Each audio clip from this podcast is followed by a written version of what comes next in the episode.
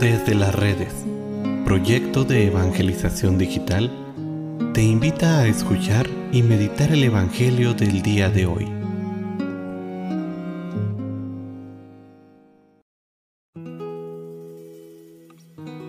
El día de hoy, sábado 12 de marzo, escuchemos con atención el Santo Evangelio según San Mateo.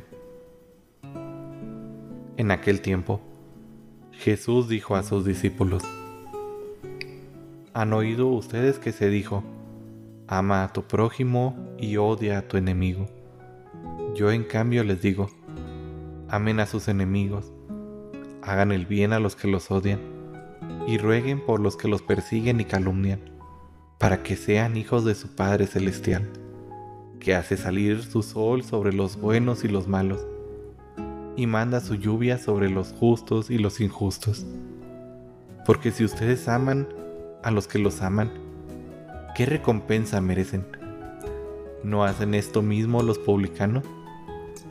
Y si tan solo saludan a sus hermanos, ¿qué hacen de extraordinario?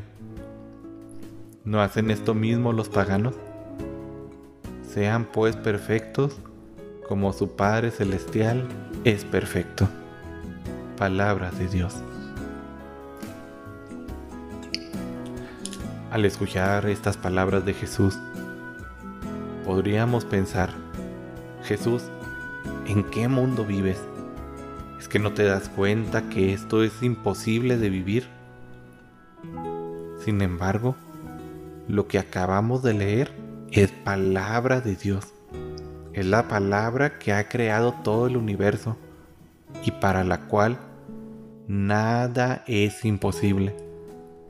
Si Jesús dice esto, es algo que debemos hacer. Es porque es realmente posible. Tal vez no sea así de inicio, ni tampoco sea algo fácil. Ciertamente llegar a amar a quienes nos han hecho mal, a quienes nos han ofendido y a quienes nos han llevado entre las patas no es algo que se vaya a dar de manera inmediata.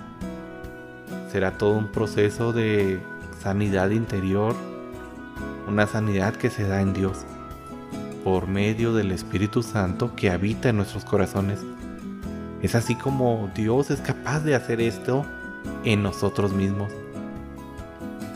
El Evangelio nos lleva insistiendo toda la semana en este punto importante amar a tu prójimo, amar al hermano, amar al que te hace daño.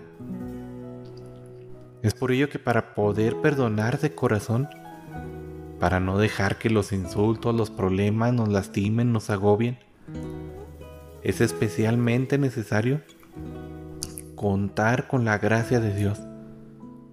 Una gracia que viene de lo alto y que nos da vida, una vida intensa, una vida espiritual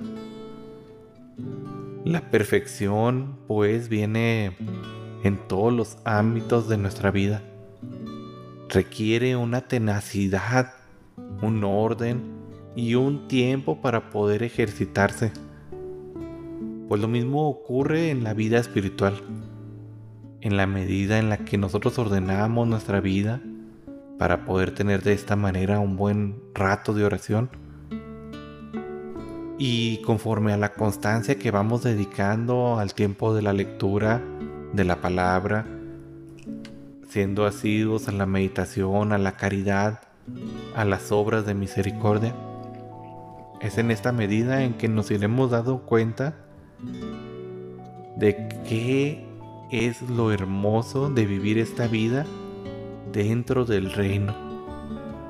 Y es desde aquí que podemos no solo hacer lo que hoy nos pide el Señor, sino incluso ir a hacer más allá, ir más allá, hacer cosas mucho más grandes.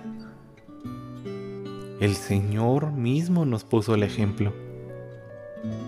Fue ofendido, fue calumniado, fue abofeteado, fue crucificado. Y sin embargo, en la cruz nos pone el ejemplo más grande de todos. Padre, perdónalos porque no saben lo que hacen. así nosotros. Si Jesús ya nos puso el ejemplo de que es posible perdonar a quienes nos odian, de que es posible amar a quien nos odia, de que es posible pedir por esa persona que nos odia, ¿por qué nosotros no podríamos hacerlo? Solamente hay que pedir la fuerza que viene de lo alto, la fuerza del Espíritu Santo. Es Él quien será capaz de transformar nuestros corazones y quien nos hará ser capaces de lograr el premio máximo de esta vida, alcanzar la santidad y el reino de Dios.